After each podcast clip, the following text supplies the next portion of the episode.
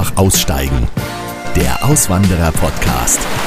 Ja, hallo und herzlich willkommen. Heute einmal außerhalb der Reihe und an einem ungewohnten Tag. Anstatt Mittwoch sind wir heute Freitag dran und zwar mit einer Bonusfolge.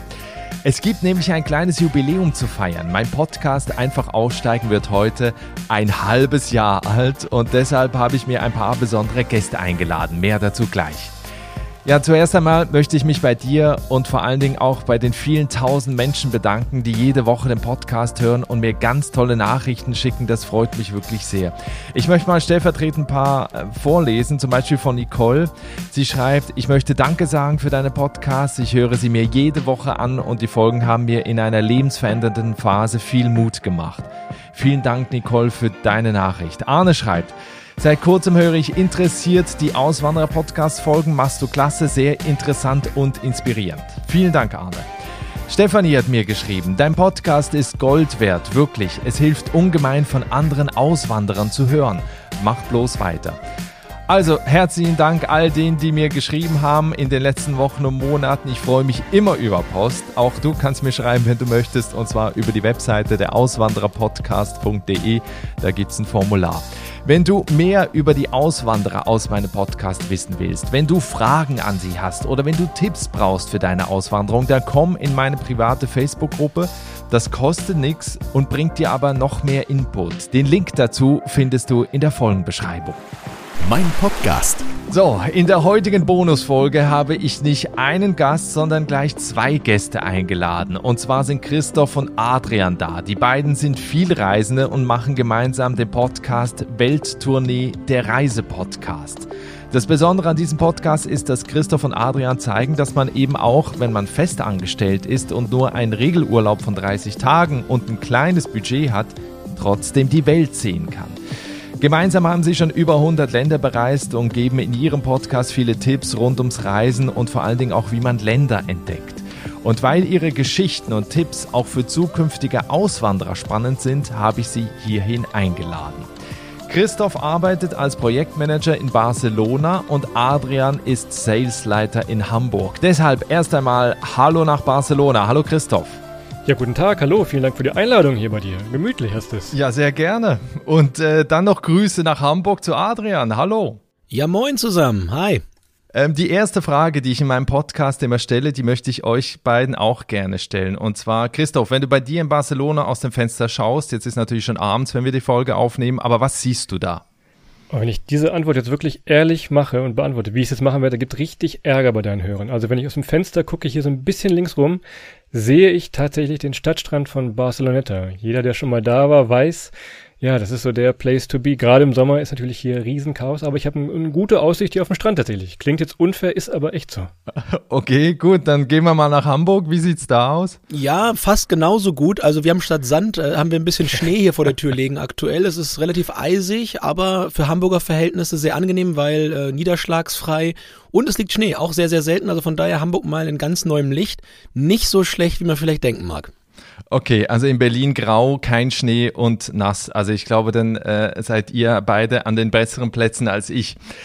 Lass uns mal anfangen und zwar mit eurem Reisepodcast. Seit dem 1. Januar 2019 seid ihr damit gestartet. Ähm, jetzt sind wir in einer Zeit, wo die Reisefreiheit ja sehr beschränkt ist. Wie sieht es da mit eurem Fernweh eigentlich aus? Tja, also ich würde mir die Frage gleich mal schnappen. Also Fernweh ist natürlich äh, dieser Tage richtig, richtig groß. Also wir können genauso wie alle anderen seit, seit Monaten ja nicht so reisen, wie wir es vorher gewohnt waren.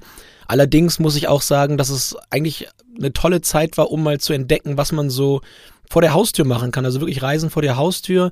Dann mag es, je nachdem, wie der, der aktuelle Lockdown-Status ist, sein, wirklich zu sagen in der eigenen Stadt, aber auch in der eigenen weiteren Umgebung. Und ähm, ich glaube, da haben wir beide, Christoph, spring rein, sehr, sehr viele Sachen für uns entdeckt, die halt auch wirklich von zu Hause aus gehen, wo man gar nicht so weit reisen muss. Trotz dessen kein vollwertiger Ersatz. Ich glaube, wir freuen uns alle drauf, mal wieder, äh, zumindest innerhalb Europas, schön uns kulturell mal etwas Neues wieder zu geben. Genau. Gerade im letzten Sommer war dann der, der Sommerurlaub war ein bisschen anders. Normalerweise sind wir ja mit dem Nachtzug irgendwo nach Richtung Osteuropa fahren wir gerne. Aber letzten Sommer kennt ihr ja alle wahrscheinlich, haben wir wirklich ja, Urlaub vor der Haustür gemacht. Wir waren an der Ostseeküste, wir waren in Thüringen, wir waren im Weserbergland, also, also für diese Ecken. In Brandenburg wart ihr. Ja, in Brandenburg waren wir auch. Das ist ja. immer sehr schön. Da sind wir, da sind wir wirklich oft, aber das ist wirklich, wirklich, wirklich schön. Und äh, man muss gar nicht so weit, weit raus irgendwie fahren. Wir haben mit, dem, mit dem Radiosender 1 Live haben wir mal eine Aktion gemacht. Also was es in Deutschland zu entdecken gibt, dass man gar nicht irgendwie nach Bali fahren muss für die besten Surfeln. Könnt ihr in der Ostsee auch. Oder wenn ihr mal ja, Grand Canyon sehen wollt, fahrt mal zur Saarschleife. Das haben wir dann also alles auch gemacht im letzten Sommer einfach. Ne? Geht also wunderbar vor der Haustür. Mhm. Was jetzt bei eurem Podcast so spannend ist, ähm, ihr habt beide Vollzeitjobs, das habe ich vorhin auch kurz in der, in der Einleitung äh, gesagt. Das heißt, ihr habt natürlich auch diesen Regelurlaub von 30 Tagen und trotzdem zeigt ihr in eurem Podcast, wie es möglich ist, also auch mit einem sehr begrenzten auch finanziellen Budget und einem begrenzten Urlaubsbudget eine Welttournee zu machen. Wie kam es denn äh, zuerst mal auf diese Idee für den Podcast? Ja, also der, der grundsätzliche Anstoß kam daher, dass wir natürlich schon seit langem zusammen reisen und als wir angefangen haben zu reisen, da hatten wir genauso wenig Zeit wie jetzt. Wir waren zwar Schüler beziehungsweise dann Studenten, da hat man ein bisschen länger Semesterferien als jetzt Urlaub, aber wir hatten auf jeden Fall sehr, sehr wenig Geld und da mussten wir erfinderisch werden, haben angefangen halt wirklich Reisen zu machen mit einem geringen Budget. Und wir haben gemerkt, dass wir durch dieses geringe Budget viel, viel mehr von den Ländern sehen, was uns sonst verwehrt geblieben wäre, wenn man halt ins teure Hotel geht oder wenn man sich halt den, den Mühe mehr Luxus gönnt. Das war die erste Erkenntnis und von den Reisen wiedergekommen haben wir immer viel erzählt. Und äh, ja, diese ganzen Geschichten musste sich der eine oder andere mehrfach anhören in unserem Freundeskreis, bis dann irgendjemand mal gesagt hat, Mensch, sprech das Ganze doch mal eine Tüte. Ich habe die Sachen jetzt schon dreimal gehört. Ist ja mehr super interessant, aber ja, Mensch, nehmt's doch mal auf. Und dann Christoph, haben wir losgelegt, oder? Dann haben wir losgelegt, ja. Wir haben gesagt, wenn wir 50 Hörer die Woche haben, machen wir weiter. Inzwischen, ja, sind schon viele, 10.000, die immer mit auch digital einfach um die, um die Welt reisen, sich die Geschichten anhören zur Reiseplanung oder wenn sie selber da gewesen sind, dann wollen wir sagen, ah, was sagen die beiden Jungs? Wir kriegen auch viel Post und sagen, ja, das war genauso, wenn wir jetzt irgendwie Myanmar oder Vietnam hatten, äh, sagen das die Leute, ja, genauso war das bei uns auch oder bei uns war das anders. Ist also immer ganz, ganz interessant, auch das Feedback von anderen zu hören und wie wir es gemacht haben. Ist also für uns auch ein schönes Hin- und Herspiel einfach so, ne? Genau, und darauf vielleicht nochmal aufzubauen, was du gerade noch gesagt hast. Also das wirklich jetzt mit 30 Tagen Urlaub zu machen, ganz normal. Uns ist es eben ganz wichtig, wir, wir mögen unsere Jobs sehr, sehr gerne, alle beide. Und wir möchten einfach auch so ein wenig zeigen, dass man, wenn man das richtig angeht, seinen Job nicht immer kündigen muss. Und man muss auch nicht, ich sag mal, ich meine das überhaupt nicht despektierlich, aber ein Leben führen wie ein, wie ein Influencer oder jemand, der ähm, sich sehr, sehr lange ein Sabbatical nimmt und dann einfach die Zeit hat, um zu reisen ähm, oder um lange zu reisen, sondern es geht auch, man kann die Welt sehen, wenn man seine 30 Urlaubstage im Jahr effizient nutzt. Und wenn man halt für seine eigene Art und Weise zu reisen ein paar Sachen verändert, vielleicht nicht in den Club fährt, ins, ins Clubhotel, sondern eher ein Hostel oder vielleicht sogar bei, bei ganz normalen Leuten vor Ort schläft und dann in vier, fünf Tagen in so einem Land viel, viel mehr sieht und erlebt vom täglichen Leben, als wenn man halt, ja, ähm, so ein bisschen auf den Hauptrouten bleibt. Und ich glaube, da bieten wir ganz gute Beispiele und ja, wie gesagt, wir freuen uns, wenn, wenn das alles sehr, sehr leicht nachzureisen geht von anderen. Wenn man jetzt aber ein begrenztes Budget hat und, und begrenzte Urlaubstage hat, macht man sich dann da einen Plan, wo man auch weiß, okay, an Tag eins bin ich da, ich gebe da so und so viel Geld aus, ich weiß genau, wo ich schlafe, ich weiß genau, wo ich esse und ne, ich plane das exakt, weil ansonsten kann das ja wahrscheinlich auch relativ schnell ins Uferlose laufen. Das, ja, das stimmt. So einen ganz kleinen Plan machen wir uns auch, den brauchst du auch, wenn du sagst, also du hast jetzt 30 Tage, so eine ganz grobe Route haben wir. Also wenn man sagt, den, den besten Trick, den ich immer verrate, ist quasi, wenn ihr irgendwo hinfliegt, guckt euch mal vorher an, wie ihr vom Flughafen wegkommt. Denn ihr kennt das wahrscheinlich selber, liebe Hörer, wenn ihr irgendwo in Bali ankommt, ist es mal Chaos. Jeder will irgendwas von euch, will euch ein Taxi anbieten. Wenn du aber schon vorher weißt, du gehst jetzt runter in die Etage 3, da fährt der Bus in die Stadt für einen Dollar, was auch immer, hast du diesen, diesen Ankunftsstress schon mal nicht, bist sofort weg vom Flughafen und sofort in diesem Leben drin. So, und diese Planung, diese Grundfakten, nenne ich sie mal, die machen wir vorher lassen uns auf der Reise dann aber Zeit für die spontanen Sachen, was Adrian eben sagte, bei Einheimischen wohnen. Wir haben mal in einer Kokosnussfarm in Vietnam übernachtet und damit geholfen. Das kann dann dadurch entstehen, dass du ein, einen Rahmen hast mit Ankunft, Abfahrt, sage ich mal, Transport. Und was dazwischen passiert, das, ja, das weiß der liebe Gott oder die Einheimischen mehr oder weniger nur. Jetzt habt ihr gemeinsam über 100 Länder bereist. Du wohnst jetzt, Christoph, heute in Barcelona. War das mit ein Grund, weil du plötzlich auf der Reise mal gemerkt hast, oh, Barcelona ist eigentlich so toll, ich möchte gern hier bleiben? Äh, kennt ja jeder, der schon mal in Barcelona war. Das ist vielleicht so eine der Top, Top-Städte in, ganz, in der ganzen Welt, würde ich sogar sagen. Ich habe so ein bisschen meine Liebe an, das, an dieses spanische Leben verloren. Ich habe in Lissabon studiert, kannte daher dieses Leben etwas leichte, viele Lebensqualität, viele Sonnenstunden und sollte nach dem Studium, sollte ich dann einen Job in Deutschland anfangen, wo ich mir dann sagte, hm, willst du das jetzt? Willst du wirklich zurück nach Deutschland? wo du das einmal so kennengelernt hast. So, und dann dachte ich mir, Lissabon ist jetzt schwer, gerade für Berufsanfänger gewesen damals in der Zeit, Finanzkrise und so weiter. Äh, dann ging es nach Barcelona, habe ein Praktikum gemacht und bin dann ganz äh, auf gut Deutsch einfach da kleben geblieben sozusagen. Über neun Jahre jetzt schon. Das Lustige ist, bei Christoph in der Abi-Zeitung stand schon drin, ähm, wird mal, oder als Berufsbezeichnung für die Zukunft, äh, verleiht mal Tretboote in Spanien. Also er ist ans Meer gekommen, er ist in Spanien, nur Tretboote fehlen noch, aber ich weiß zum nächsten Geburtstag, noch. ich spare schon. Ja. aber Adrian, bei dir war das nie der Fall, dass du irgendwo mal auf einer Reise gesagt hast, da möchte ich bleiben?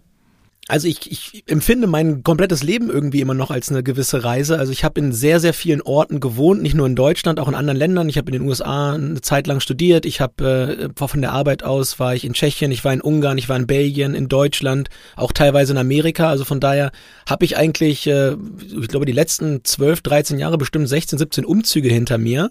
Und jetzt bin ich das erste Mal so eine längere Zeit am Stück an einem Ort mit Hamburg.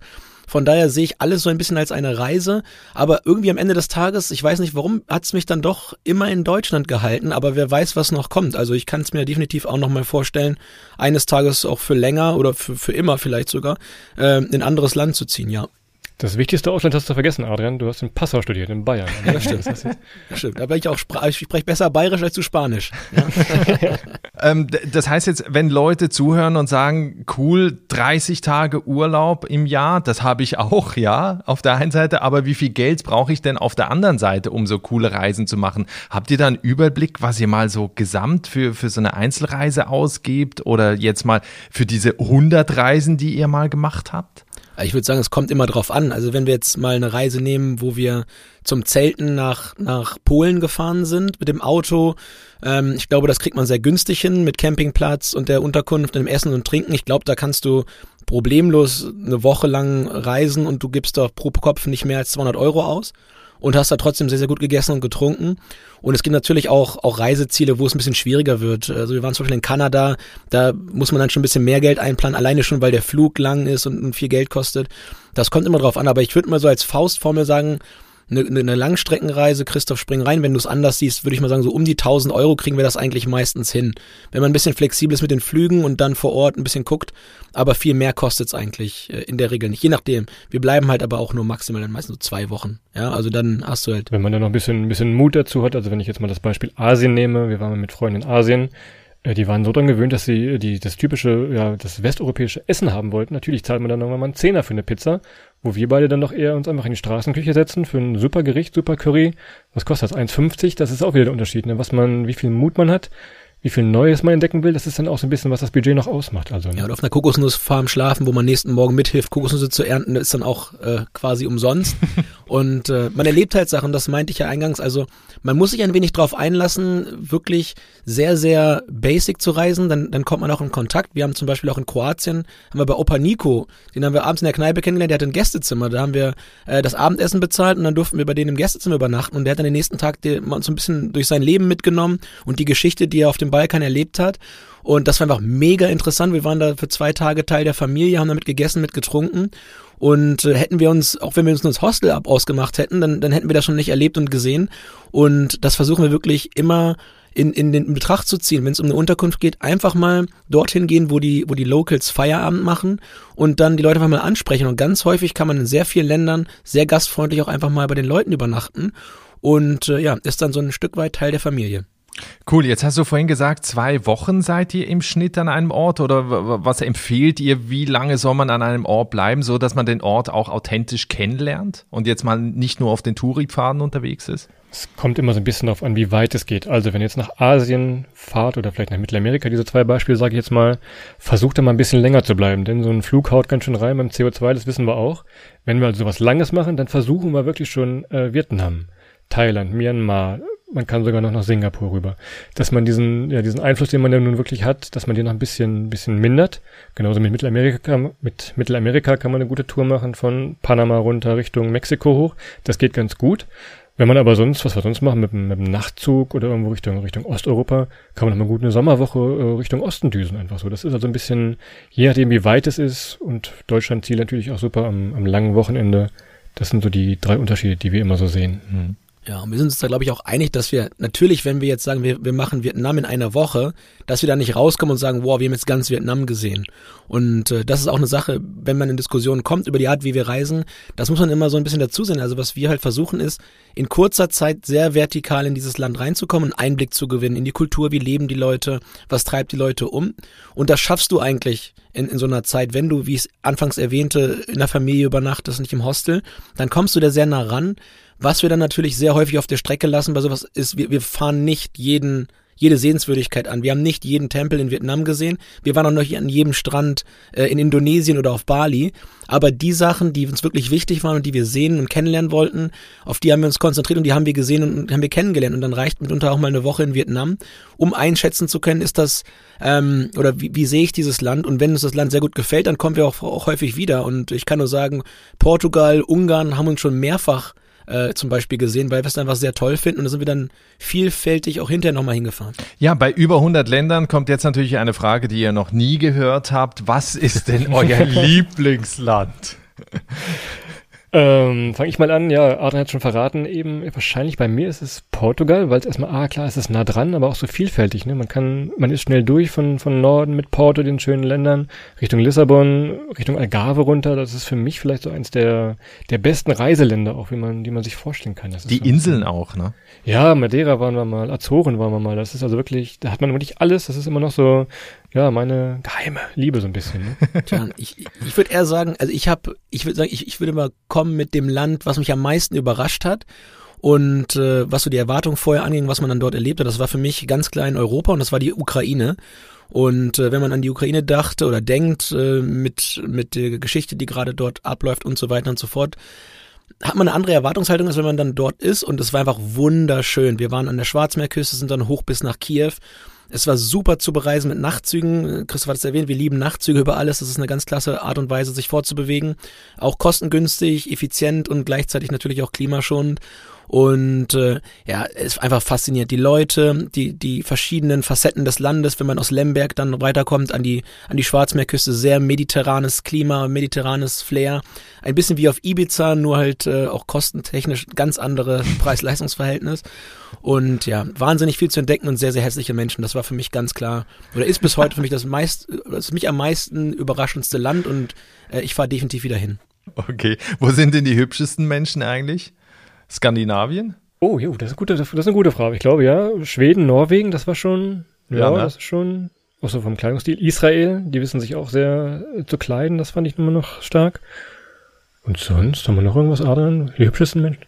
Ja, ich muss, ich muss ja, Christoph, ich, ich kann, ich finde ja irgendwie überall Leute schön. Es ist ja, das ist so eine richtige also Politiker, also so eine richtige Politiker. Sag ich jetzt mal ganz platt. Aber ich habe über, ich habe auf der ganzen Welt, glaube ich, in jedem Land Leute gesehen, wo ich sage, boah, die sind aber, die sehen immer gut aus und sind schön. Und äh, ich konnte für, für meinen Geschmack auch keine höhere Dichte in einem Land feststellen gegenüber einem anderen jetzt so ganz krass bisher. Aber ja, wenn ich wenn ich was sagen müsste, würde ich würde ich was ich denn nehmen? Sagen wir mal, sagen, Brandenburg. Brandenburg, okay, natürlich. Klar, in Brandenburg, Christoph, sehr gut. Hat sich einer mal verliebt von euch unterwegs? In eine Stadt, in ein Land? In eine Person. Ach so, in eine Person. Ähm, ich glaube, nee, also verliebt. Nee. Also so lange seid ihr dann gar nicht unterwegs da? Nee, oh, das, das ist mal. So weit waren wir noch nicht, nee.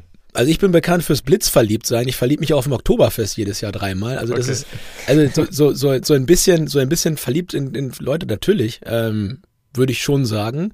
Aber äh, jetzt nicht, dass es irgendwann mal in eine Risikozone gegangen wäre, dass ich dort hätte bleiben müssen, oder? Brandenburg. Brandenburg, ja. Am Ende, Brandenburg. Ist es immer, am Ende ist es immer Brandenburg. ja, ja, klar. Auf der anderen Seite habe ich auch gesehen, die Frage möchte ich aber, oder habe ich auch gehört, äh, trotzdem möchte ich die Frage noch stellen, was war der schlimmste Trip? Boah, schlimmste Trip? Ich glaube, wir machen das immer gut. Klar haben wir hier und da mal ein paar gefährliche Situationen, die man halt so hat, wenn man reist wie wir. Aber so richtig schlimm, wo ich jetzt nachts schweißgebadet aufwachen würde, ich glaube, das hatten wir gar nicht. Also wir können ja auf Holz klopfen hier. Rumänien habe ich gedacht. Ach so. Ja, Rumänien, ja, das, ja. Ist denn?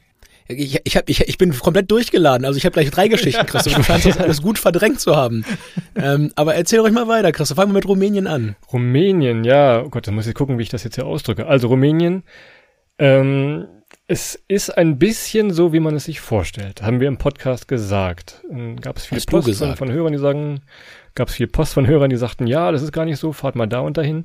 Also ich habe mich in diesem Land, vielleicht kennt ihr das, ihr liebe Hörer, wenn ihr irgendwo ankommt und euch so vom Anfang an gar nicht so richtig wohlfühlt. Also irgendwas, irgendwas stimmt nicht, wenn ihr am Flughafen schon rauskommt, Taxifahrer ein bisschen, ein bisschen nervig sind. Das, das war bei mir in Rumänien so der Fall. Und ich habe mich da so durchgehend einfach so ein bisschen unwohl gefühlt tatsächlich. Aber es war jetzt nicht kein schlimmes Erlebnis, aber ich habe gesagt, ja, das ist vielleicht nicht so meins hier. Ne? Also ich fand Rumänien mega cool. Ähm, kann ich, kann ich so nicht unterschreiben. Habe ich über im Podcast, glaube ich, auch schon gesagt, dass ich Rumänien eigentlich ganz, ganz toll fand. Und äh, Christoph, du scheinst ein paar Sachen verdrängt zu haben, die relativ tief in deinem Gewissen sein sollten. Also ich erinnere mich zum Beispiel, wir waren in, in San Salvador, der, der Hauptstadt von El Salvador, und äh, sind dort mal ein, zwei Mal falsch abgebogen. Und die, die ganze Stadt dort ist quasi aufgeteilt in Gangs.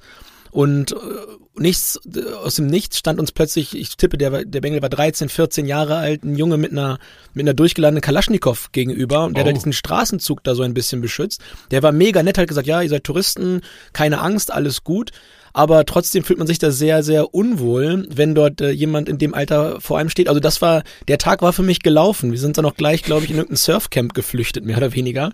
Ähm, Stimmt, und ja. haben uns dann dort äh, eher in, in Gefilde begeben, wo wir sonst nicht so viel, so oft anzutreffen sind. Aber das muss ich schon sagen, war so ein Ding, das hat mir zwei Tage mal ein bisschen zu denken gegeben, wo wir da hingeraten sind. Aber ansonsten, auch in El Salvador war es sonst nicht so, dass man das jeden Tag das Gefühl hat, das wäre sehr gefährlich, aber das war nicht so feier, feierlich. Ich bin gut im Verdrängen, wie ihr merkt. Ja. Jetzt ist es so, normalerweise im Podcast spreche ich ja mit Menschen, die ausgewandert sind, die so ihr altes Leben in Deutschland hinter sich gelassen haben, um im Ausland neu zu beginnen, weil diese Geschichten inspirieren ja auch Menschen, die potenziell auswandern möchten oder die diesen Traum verfolgen. Und deswegen wollte ich euch auch mal fragen, Christoph ist schon ausgewandert, Adrian äh, ist aktuell in, in Hamburg. Was sind so die Länder aus eurer Sicht so die attraktivsten Länder zum Auswandern, auch wenn man so ein bisschen anschaut mit den Lebenshaltungskosten, das Leben allgemein, auch so die Freundlichkeit der Menschen oder so, wo ihr jetzt sagt, auch jemand aus Europa, jemand aus Deutschland, ähm, äh, der auswandern möchte, das wären so die Länder, die ihr empfehlen würde zum Auswandern? Wir müssen ja mal gucken, wir nehmen diese Folge ja jetzt im Winter 2021 auf. Es kommt ja gerade so ein bisschen das Thema Homeoffice auf, digitale Nomaden. Müssen wir mal festlegen, wie weit ist denn Auswandern gesagt? Also so wie ich zum Beispiel, der mit Deutschland ja nichts zu tun hat, sondern wirklich in Spanien arbeitet. Oder was jetzt viele machen, die Richtung Kanaren ziehen, aber mal, weil sie ihren Winter zum Beispiel auf den Kanaren verbringen wollen.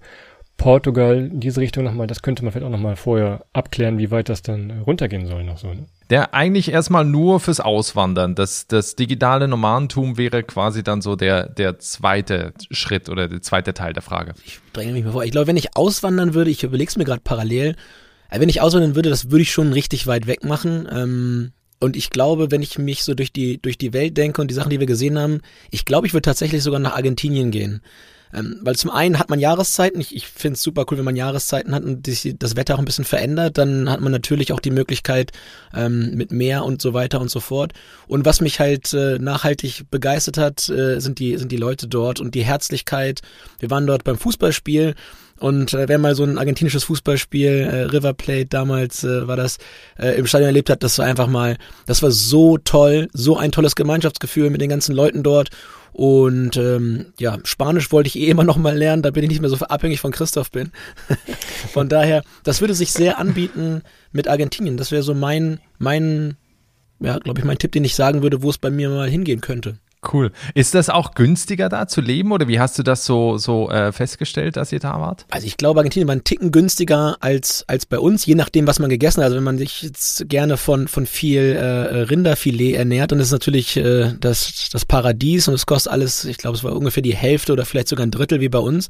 Es war ein bisschen günstiger, aber alles in allem war es jetzt nicht so, dass ich jetzt sagen würde, man spart mega Geld, wenn man in Argentinien äh, lebt.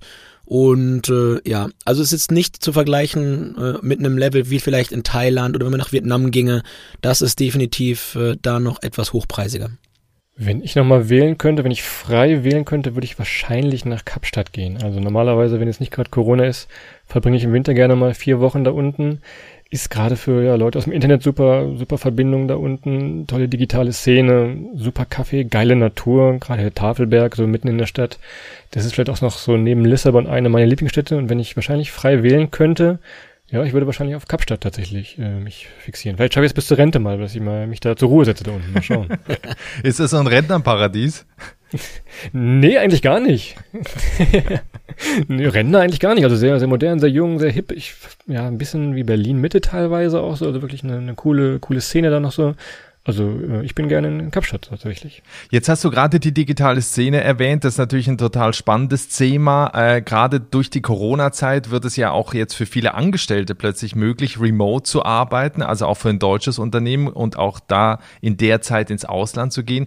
Wie habt ihr das festgestellt bisher auf euren Reisen? Ähm, nimmt das immer mehr zu, dass ihr also da auch Deutsche trefft, die für ein paar Monate dann nach Vietnam gehen und ein paar Monate mal in Spanien und so weiter? Wie habt ihr das so auf euren Reisen Reisen erlebt? Also bisher haben wir viele Leute getroffen, tatsächlich, die halt irgendwie Freelance gearbeitet haben und äh, oder sich selbstständig gemacht haben mit irgendwas Kleinem und das dann von unterwegs gemacht haben. Ich muss sagen, was noch nicht so viele waren, waren halt Leute, die in klassischen Arbeitsverhältnissen äh, sind, so wie jetzt zum Beispiel in meinem Fall. Das habe ich noch nicht so oft erlebt, aber ich, glaube, und das wird ein mega Booster werden, jetzt diese Corona-Zeit. Immer mehr Firmen bieten das jetzt an, dass es von zu Hause möglich ist zu arbeiten, auch über einen längeren Zeitraum. Und ich weiß, in meinem eigenen Unternehmen, bei Mars, ist es so, ähm, dass wir durchaus auch Leute haben, die in den vergangenen Jahren im Winter dann einfach mal drei oder vier Monate in Portugal gearbeitet haben, remote.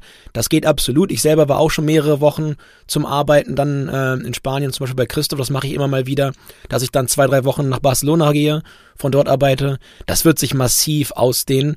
Und ich glaube, wenn man, wenn man so ein bisschen in der gleichen Zeitzone bleibt, Christoph hatte ja Kapstadt angesprochen, gibt es natürlich auch ganz, ganz viele tolle Möglichkeiten, wo man sich, je nachdem, worauf man steht, Wetter oder aber auch ähm, ja, Kulturen oder wie auch immer, ähm, wenn man sich damit umgeben will, dann kann man viele Sachen machen. Ich habe zum Beispiel einen Kumpel, der möchte unbedingt mal in den Alpen den Winter verbringen, damit er jeden Tag Skifahren kann.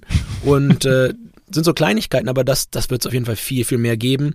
Und äh, das wird der Trend, glaube ich, in der Arbeitswelt der nächsten drei, vier Jahre werden. Ein guter Indikator dafür ist natürlich die, die Coworking Spaces. Ne? Also es gibt ja schon in jedem kleineren und größeren Stadt, selbst in der Stadt, wo wir herkommen, die hat ja 20.000 Einwohner, gibt es inzwischen einen Coworking Space. Und ich glaube auch, wenn wir diese ganze Kram hier mal überstanden haben, für dieses Thema Coworking, also dass man mit verschiedenen Leuten sich äh, tagsüber trifft, sich austauschen kann, coole Locations hat, also dass man nicht äh, wie wir jetzt hier im ja, im Schlafzimmer am Schreibtisch sitzen muss, sondern ein cooles Office hat.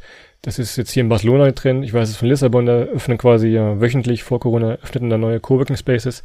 Ich vermute, das wird dann auch im nächsten Jahr spätestens auch wieder der absolute Trend, dieses Leben und Arbeiten im Coworking Space dann. Ja, und das Interessante ist, ich weiß nicht, ob ihr das auch gesehen habt, es gibt zum Beispiel auf Mauritius, ähm, die haben so ein bisschen Schlagzeilen gemacht, eine Hotelkette, die ähm, äh, Leuten angeboten hat, aus dem europäischen Raum da für mehrere Monate äh, zu wohnen, also auch ein komplett Preisangebot, was wirklich sehr attraktiv ist. Und es gibt auf der anderen Seite dann auch wieder Länder, die sogar extra Visa herausgeben für Leute, die also länger als diese drei Monate im Land bleiben wollen. Also, dass man im Prinzip eine Attraktivität schafft, genau für solche digitale Nomaden. Ja, das habe ich hier auf den Kanarischen Inseln erlebt. Äh, ich glaube, es war Fuerteventura. Da machen verschiedene Hotels, geben dir einfach ein Angebot. Hier, ihr könnt dieses Zimmer haben, was sonst pro Nacht, keine Ahnung, 100 Euro kosten würde, könnt ihr für einen Monat für 700 bis 800 Euro haben. Und natürlich zieht das viele Leute an, die sagen, okay, ich kann arbeiten, wo immer ich will. Gehe ich doch einfach in ein Hotel, habe noch einen Pool dabei, ein paar Sonnenschirme, Balkon, alles, was ich brauche und zahle dann halt meine ja, 800 Euro Miete in Anführungszeichen und lebe dann in, in, Spanien so, ne? Und das ist für die Destination natürlich auch ein riesen Wirtschaftsfaktor. Wenn man sich vorstellt, gerade wenn man Länder nimmt, wir haben es gerade schon angerissen, die vielleicht vom, vom Kostenlevel her ein bisschen niedriger sind und man hat die Gelegenheit als jemand, der vielleicht in Deutschland ganz gut bezahlt wird, dann Absolut, ja. mit dem, mit dem Gehalt eine längere Zeit ins Ausland zu gehen. Das ist natürlich eine mega attraktive Sache, vom Hotelier bis hin wirklich auch zur lokalen Gastronomie, ähm, dass dort ja, das ist quasi auch äh, ja, ein Wohlstandsindikator, eine Wohlstandsindikator, ist Quatsch, ein Wohlstandsfaktor sein kann, möglichst viele ähm, ja, Remote-Arbeitende dorthin zu bekommen, weil die einfach mal auch schlichtweg Geld mitbringen, ja. Ja, ein Punkt ist natürlich, da äh, wollen wir jetzt aber nicht stärker drauf eingehen, ist dann auch so die steuerliche Gesetzgebung, die dann so ein bisschen schwierig ist, wenn du in der Festanstellung für eine deutsche Firma aus dem Ausland heraus arbeitest und die dir eigentlich das Geld ins Ausland überweisen. Aber das ist nochmal ein anderes Thema. Was mich noch interessieren würde, du hast das vorhin, Adrian, kurz erzählt, wenn man ein Land jetzt auch gerade, ähm, wenn man dahin auswandern will oder meinetwegen ein paar Monate im Jahr da leben möchte, wenn man ein Land authentisch kennenlernen will. Was sind so eure Hacks, wo ihr sagt, okay, das müsst ihr machen, um ein Land wirklich authentisch kennenzulernen, um danach beurteilen zu können, ob das passt? Also du hast vorhin auch gesagt, ne, übernachten bei Leuten zu Hause zum Beispiel, das wäre ein guter Tipp. Genau. Also ich würde ganz klar sagen, das steht und fällt und beginnt damit, mit ähm, Locals, nenne ich die Leute, mal in Kontakt zu kommen. Sei es, dass man wirklich dahin geht, wo, wo Locals ihren Feierabend machen, sind Bars, Kneipen, spielen die draußen Boccia, was auch immer. Und da wirklich versuchen und, und die, die Leute sind mega offen, egal wo auf der Welt, da zusammenzukommen, sei es, dass man beim, beim Beachvolleyball mitspielt oder wie gesagt beim Boccia oder in der Kneipe ein Bier zusammen trinkt, ist, glaube ich, der allererste Schritt, um eine Kultur wirklich kennenzulernen und mit Leuten in Kontakt zu kommen. Und das ist auch eine der Sachen, die uns glücklicherweise sehr gut gelingt. Und das wäre mein erster Tipp, ähm, was man da tun sollte. Ich gehe nochmal in die andere Richtung, als, als Beispiel aus Barcelona. Äh, macht nicht nur den, den Hochglanztour. Ich sag mal, ihr seid in Barcelona gewesen, ihr hattet ein schönes Hotel, da ist ein schöner Balkon, ihr habt Sonne, alles toll gewesen. Klar würde man dann gerne in Barcelona wohnen. So, wenn ihr jetzt aber euch auf den Wohnungsmarkt in Barcelona zu normalen Zeiten bewegt, ja, dann wird euch schon was angeboten, ein Fenster zum Hinterhof, kleine Wohnungen. Das könnte man sich vorher auch schon mal ja, einverleiben, indem man wirklich mit, mit Locals spricht, was Arden gerade sagte. Beim Beachvolleyball triffst du mal welche Leute, quatscht mit denen schon mal, wie ist es denn wirklich hinter dieser Touristenfassade? Macht das Sinn? Macht das Spaß, hier zu leben? Das hilft dann auch wirklich dieses, ja, das Treffen mit den Locals, äh, auch einfach mal ein bisschen weiterzukommen schon mal, ne? Und die können euch in der Regel auch ganz klar sagen, was man sich dann vor Ort wirklich anschauen oder erleben sollte stellt euch nur einfach mal vor, wenn ihr jetzt zu Hause sitzt und stellt euch vor, jemand kommt in eure Heimatstadt, in euer Heimatdorf, mag sie so groß oder so klein sein, wie es mag. Derjenige oder diejenige, die wirklich sagen kann, was es da zu erleben gibt, sind die Leute, die dort wohnen. Und zu entdecken gibt's überall was. Und ich glaube, jeder hat sofort einen Gedanken, wenn er jetzt an sein Zuhause denkt, Mensch, was würde ich denn einem Gast, der hierher kommt, empfehlen, was, was sie oder er machen sollte? Und genauso funktioniert das überall auf der Welt, sei es in Barcelona oder halt in irgendeinem kleinen Dorf in den, in den Bergen im Nordthailand das ist aus unserer Sicht wirklich der Schlüssel dann zum Erfolg, wenn man so möchte, da von den Leuten dann gesagt zu bekommen, fahrt mal dahin, guckt euch das an. Und das ist ganz häufig, ist es ein bisschen weiter weg von den klassischen Touristenrouten. Hin und wieder ist es aber auch auf den Touristenrouten. Das muss nicht immer alles schlecht sein, nur weil es im Lonely Planet steht, ja. Und letzter Punkt dazu, wenn jetzt irgendwer sagt, ja, ich habe jetzt keine Lust, irgendwelche Leute anzusprechen oder ich habe nicht den Mut, äh, in der Kneipe oder im Beachvolleyball irgendwie Leute voll zu labern. Es gibt auch schon inzwischen wirklich viele, viele Facebook-Gruppen oder Meetup. Einfach, dass man sagt, okay, man liest schon mal sich so ein bisschen ein, was machen die, was, was liegt an, welche Termine gibt es, wo kann man mal hingehen. So kann man sich schon mal auch aus der Heimat äh, ein bisschen rantasten und muss jetzt nicht ins, ins kalte Wasser einfach springen, wer da vielleicht nicht den Mut hat oder das sich nicht traut, einfach so, ne? Und was sind für euch auf der anderen Seite die No-Gos? Also was man A nicht auf Reisen tun sollte und was man B äh, auch schon gar nicht tun sollte, wenn man Land authentisch kennenlernen möchte? Ich glaube, es hat immer ein bisschen was mit, mit Respekt zu tun. Wie, wie verhält man sich vor Ort? Wir versuchen ja immer ein bisschen, ein bisschen nachhaltig zu reisen.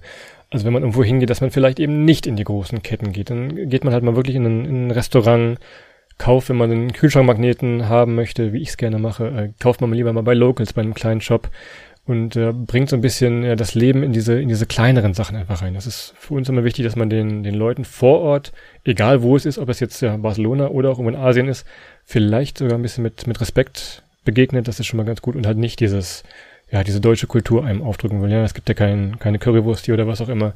Das war für uns immer ganz wichtig und das haben wir über die ganzen Jahre äh, sehr gut gemacht, da bin ich ganz stolz auf uns, glaube ich. Ja, und ich würde auch noch empfehlen, fahrt nicht in zu großen Gruppen. Also wenn ihr zu zweit oder vielleicht auch zu dritt unterwegs seid, dann seid ihr einfach auch viel zugänglicher für, für andere Leute. Und wenn ihr mit, mit sechs oder sieben Leuten zusammenreist, das habe ich auch schon gemacht, dann ist man halt einfach mal eine geschlossene Gruppe und dann, dann, dann trifft man auch sehr, sehr schwierig andere, weil eigentlich alles in dieser Gruppe schon funktioniert. Das kann auch mal Spaß machen, aber grundsätzlich würde ich immer schauen, nicht zu große Gruppen zu bilden und dann vor Ort äh, ja sehr, sehr offen sein und sich alles angucken. Also ich würde gar nicht mal sagen, dass es jetzt jemand verurteilen würde, der in, auch, wenn er sagt, hm, oder sie sagt, ich muss in ein, in ein schönes Hotel gehen, alles okay. Das würde ich nicht als No-Go sehen. Es ist, hilft natürlich nicht, aber man muss gucken, dass man weiterhin, ich sag mal, sehr offen durch die, durch die Gegend läuft und sich nicht, weil das macht man automatisch, sich daran orientiert, wo sehe ich am meisten Leute, die so sind wie, wie ich oder wie wir. Ja, wenn du siehst, du kommst irgendwo in ein Hostel nach, nach Taiwan, natürlich ist die Versuchung hoch, dass du abends beim Bierpong mit zwei Australierinnen oder Australiern äh, da einen schönen Abend verbringst. Das ist am einfachsten, das liegt sehr nah, aber du wirst an diesem Abend nichts Neues lernen, was du nicht schon bei dem gleichen Bierpong-Spiel in Thailand vor zwei Jahren gelernt hast und dementsprechend ruhig dann aus der Komfortzone raus, nicht den einfachsten Weg nehmen, sondern dann raus aus dem Hostel, zweimal in die ominöse Seitenstraße einbiegen und dann kommt man meistens schon wohin, wo man vorher noch gar nicht mehr gerechnet hat, dass man, dass man da landet den Abend. Im Hostel lernst du dann aber die, Gitarrengr die Gitarrengriffe für Wonderwall. Das ist doch gut. ich habe sie bis heute nicht gelernt. Möchtest du was erzählen? um Gottes Willen.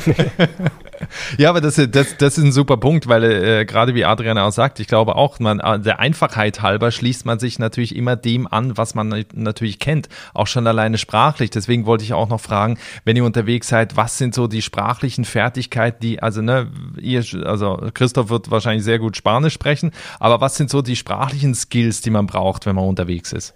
Also natürlich mit Englisch kommt man in den Touristengebieten natürlich immer, immer weiter. Ich war aber auch mal in China, wo wirklich mit, mit Englisch nicht mehr viel zu holen ist. Trotzdem, was Adrian eben sagte, wenn man aufgeschlossen ist, freundlich ist, kommt man irgendwie immer weiter. Ne? Also ich musste meinen Bus von der Küste Richtung Shanghai zurücknehmen. Das haben sie mir dann aufgemalt auf dem DIN A4-Zettel. Also hätte ich diesen DIN A4-Zettel verloren, würde ich jetzt wahrscheinlich da noch sitzen.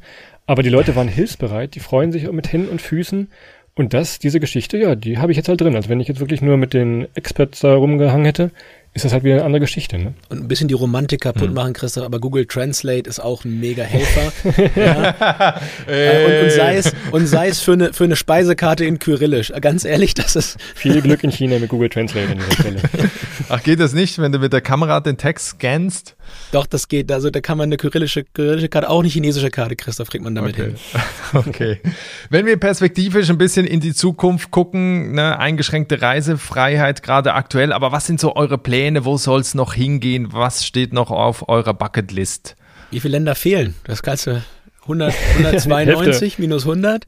Ähm, ja, ist noch ein bisschen. Eine ganze Menge, wobei ich muss ganz ehrlich für mich zumindest sagen, jetzt die letzten zwölf Monate haben mich so demütig gemacht. Ich würde, glaube ich, gerade schon vor Freude und Nervosität im Kreis springen, wenn ich es irgendwie nach, nach Slowenien zum Beispiel reisen könnte. Das steht zumindest auf meiner Liste für dieses Jahr. Wenn das äh, gut klappen würde in den nächsten Monaten, da wäre ich schon sehr glücklich muss gar nicht aktuell so weit sein, auch wenn es natürlich auch in den, in den, in den Füßen, Fingern und äh, ähm, ja, juckt, dass es wieder mal zum Beispiel auf mein Lieblingskontinent nach Asien geht. Aber aktuell wäre ich wirklich mit ganz, ganz wenig zufrieden und ich, ich habe für dieses Jahr nochmal ziemlich viel Europa geplant. Ich würde gerne ins Baltikum, ähm, ähm, eben schon erwähnt, Slowenien ist noch auf der Liste und ich würde mir gerne Italien nochmal ein bisschen genauer angucken. Da war ich zwar schon vielfach, aber da fehlen mir noch so ein paar Sachen. Das ist ein typisches Land, das mir sehr, sehr gut gefällt wo ich aber noch nicht alles gesehen habe und wo ich jetzt äh, wieder hinfahren möchte. Das ist auch eine gute Idee. Ich würde gerne mal nach Grönland. Das fehlt mir noch auf meiner, oh, ja. auf meiner Bucketlist. Das ist nochmal so, klar, es ist Europa, trotzdem weit weg in dem Sinne. Das ist nochmal so mein Ziel, aber schon, schon vor Corona war das immer mein Ziel. Ich habe es aber noch nie geschafft. Es ist nämlich gar nicht so einfach, dahin zu kommen. Also dann auch mit der Schiffsreise wahrscheinlich, ne? Ja, man konnte irgendwie über Dänemark, über Kopenhagen kannst du dann fliegen. Das ist wahrscheinlich der, oder ich glaube, über Island ging das auch. Also das ist wieder die, diese Planung, die wir eben sagten. Da musst du vorher mal ein bisschen gucken, damit du weißt, wie kommst du hin, wie kommst du weg. Und was dann dazwischen passiert, ja, das, das sieht man dann im besten Fall vor Ort schon. Ne? Christoph lässt dich ganz biblisch im, im Mund eines Wals hinschwimmen. Ja. Ich dachte auch gerade günstig mit dem Tretboot, aber das dauert dann wahrscheinlich ein bisschen lange. Da braucht man noch einen, der für ihn tritt. Ich verleih sie ja nur.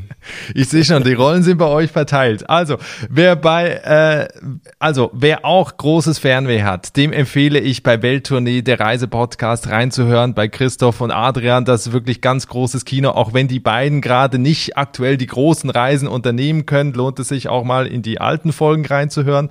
Und was kommt jetzt als, als, als nächstes eigentlich in den nächsten Wochen? Brandenburg haben wir schon. Brandenburg-Folge haben wir schon.